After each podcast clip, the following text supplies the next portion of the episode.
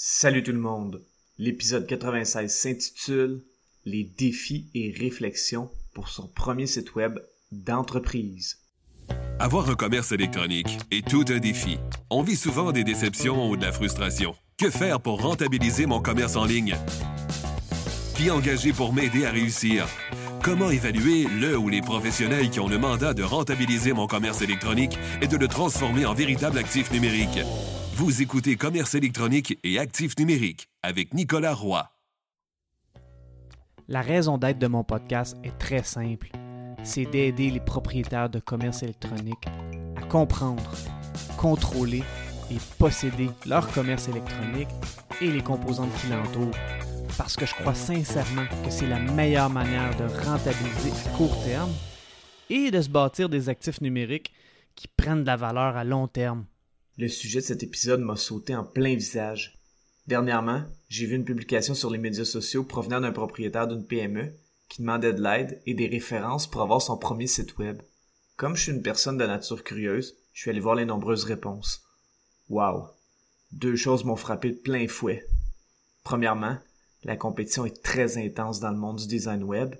Et deuxièmement, il y avait des recommandations qui m'ont fait sursauter. Un autre point qui m'a inspiré cet épisode est une question qu'une collègue posait sur LinkedIn et elle m'a tagué pour y répondre, alors que plus tard dans la journée, je devais justement adresser ce point avec un client potentiel.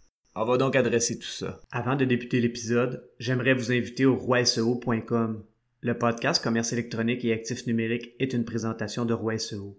Pour en savoir plus sur vos actifs numériques et leur SEO gratuitement, rendez-vous au roiseo.com. Ceux et celles qui connaissent un peu mon histoire que j'ai partagé au premier épisode de ce podcast savent que j'ai perdu beaucoup d'argent lorsque j'ai fait faire mon premier site web d'entreprise dans une autre entreprise. Donc quand j'ai vu une publication d'un entrepreneur qui voulait de l'aide pour un premier site web pour sa nouvelle entreprise, j'ai voulu voir les commentaires pour voir s'il était bien guidé. En fait, il y avait plus d'une soixantaine de commentaires et ça allait dans tous les sens.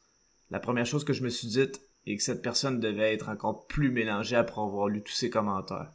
Dans un premier temps, je vais parler de certains de ces commentaires pour clarifier et donner mon opinion. Un des commentaires qui m'a fait réagir est une personne qui a écrit que les CMS de base ne sont pas bons et que ça prenait un site web codé de A à Z. Premièrement, l'entreprise est une PME en démarrage, alors d'y aller avec un site web codé de A à Z est beaucoup plus dispendieux. Deuxièmement, le risque d'avoir des bugs dans ce type de projet est plus grand et la flexibilité d'un tel site web peut être limitée. J'ai parlé de ce sujet à l'épisode 54, intitulé Histoire web d'Halloween ou d'horreur pour entrepreneurs. Oui, un site web codé peut être intéressant pour avoir des fonctionnalités précises, et ça concerne davantage les entreprises ayant un bon vécu et ayant les reins solides au niveau financier. Une autre suggestion qui a été faite est une personne qui lui a proposé de lui faire un site web GoDaddy. Ici, on est à l'opposé du spectrum. Avoir un site web GoDaddy peut être intéressant et à bas prix, mais ça risque vite d'être très limité pour différentes fonctionnalités et pour le SEO. Ce type de site web risque donc rapidement de devoir être changé par un CMS plus performant, comme WordPress par exemple. Il y a aussi eu d'autres suggestions, comme de faire un site web avec Google Site. Dans ce cas, c'est un peu le même principe, soit que ce type de site web est limité en termes de fonctionnalités. Évidemment, c'est moins dispendieux, mais si on doit changer de site web assez rapidement, c'est presque une dépense inutile. Il y avait beaucoup d'autres commentaires et suggestions, mais ce que je retiens avant tout est que cette personne devra prendre une décision éclairée pour éviter de tomber dans certains pièges possibles.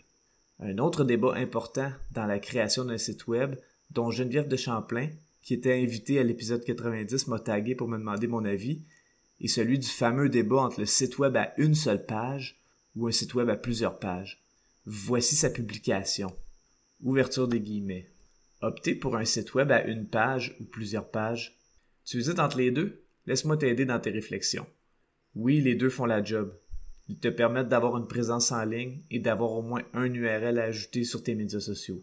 Mais clairement, un permet une meilleure visibilité que l'autre. Le site web qui comporte plusieurs pages est meilleur pour le SEO. Tu peux indexer plusieurs URL, tu peux avoir un blog, tu peux avoir plusieurs mots-clés. Mais oui, avoir plusieurs pages, ça veut dire plus de maintenance, plus de troubles, puis de gossage. De l'autre côté, avoir une page équivaut à peace of mind. Moins de maintenance, moins de troubles, Mais moins de SEO, moins de services affichés, moins de contenu, plus de scrolling. C'est un bon pense-y bien. Les avantages du one-pager. Navigation simple, meilleure expérience mobile, moins de problèmes techniques, autorité de domaine plus facile à augmenter. Les inconvénients du one-pager. Impossible d'optimiser pour plusieurs mots-clés en SEO, impossible de créer une stratégie de contenu, difficile d'attirer de nouveaux visiteurs avec seulement un URL. Les avantages du site web multipage maintenant. SEO, dû au blog et aux nombreux mots-clés ciblés, créer une expérience usagée, plus facile de mesurer la performance, permet d'attirer plus de trafic. Les inconvénients du site multipage nécessitent une maintenance constante, plus difficile à optimiser pour les appareils mobiles, il peut y avoir des distractions pour l'usager. As-tu envie de tout avoir sur une grosse page ou veux-tu que tes usagers naviguent entre tes pages de contenu?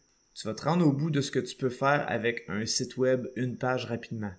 Alors ton site, une page ou plusieurs? Fin de la citation. Geneviève m'a demandé mon avis face à ce statut, alors le voici. Je suis presque totalement en accord avec ces points. Je crois même que le site web à plusieurs pages a aussi la possibilité d'aider davantage à améliorer l'autorité du de domaine parce que ces pages ont plus de probabilité de recevoir des backlinks et on peut faire du maillage interne pour amplifier le link juice.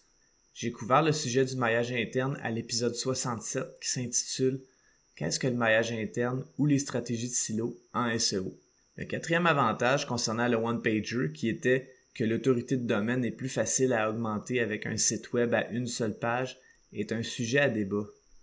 D'ailleurs, le concept d'autorité de domaine est moins important maintenant qu'il l'était dans le temps que Google utilisait seulement les backlinks pour classer les sites web, soit dans le temps que Google utilisait seulement l'algorithme PageRank. Il est vrai que pour certaines entreprises, le one-pager est mieux, et je crois qu'il y a plus d'entreprises qui ont besoin des avantages du site à plusieurs pages.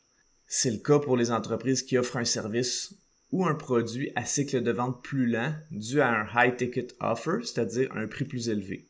Les entreprises qui ont un low ticket offer, donc des bas prix, et qui sont en ligne ont souvent plus de produits à vendre et donc souvent ça va nécessiter plusieurs pages produits ou services pour ces offres. Évidemment, démontrer son autorité et son expertise pour gagner la confiance du marché va nécessiter une certaine quantité de contenu qui risque d'être présenté sur différentes pages ou articles de blog pour des raisons de structure et de compréhension. Je suis heureux que Geneviève m'ait posé la question parce que j'ai justement dû en parler à une entreprise qui a de l'intérêt pour le SEO et qui a un one-pager. Et oui, cette entreprise vient de se faire faire un site web et c'est un site web à une seule page. Ce site web est tout nouveau et le propriétaire de l'entreprise m'a contacté pour avoir du SEO. J'ai dû lui expliquer qu'on est mieux d'avoir un blog où différents articles vont cibler différents mots-clés et où il serait bien que chaque service ait une page différente pour que chaque page puisse ressortir en SEO pour le service en question. J'aurais aimé parler à cette personne avant qu'elle se fasse faire son site web. Le site web à une seule page a probablement l'avantage d'être moins cher, mais les répercussions en termes de croissance organique par le SEO sont grandes et c'est encore plus vrai si on a en tête d'investir en SEO par la suite. En conclusion, je dirais que de se faire faire un premier site web comporte plusieurs réflexions et qu'il faut être accompagné par une personne de confiance qui a des résultats et des études de cas à fournir pour éviter de tomber dans certains pièges. C'est la même chose pour une entreprise qui veut changer son site web et j'ai traité de ce sujet à l'épisode 89 intitulé Le SEO défensif pour changer de site web, le défi de plusieurs entreprises. Le point qu'il faut retenir est que de lancer un appel sur un groupe Facebook sans rien y connaître comporte son lot de risques qui pourrait faire monter la facture. On dit que la sagesse est d'écouter et d'apprendre des autres et de leurs erreurs, et l'expérience est d'apprendre de ses erreurs. On a besoin des deux pour évoluer en affaires, mais si on peut éviter des erreurs coûteuses par la sagesse, c'est une voie intéressante à prendre. Je vous remercie beaucoup d'avoir écouté l'épisode. Si vous appréciez le podcast, je vous invite à lui donner un avis ou à le partager pour le faire connaître à un maximum d'entrepreneurs. D'ici là, je vous dis à la prochaine.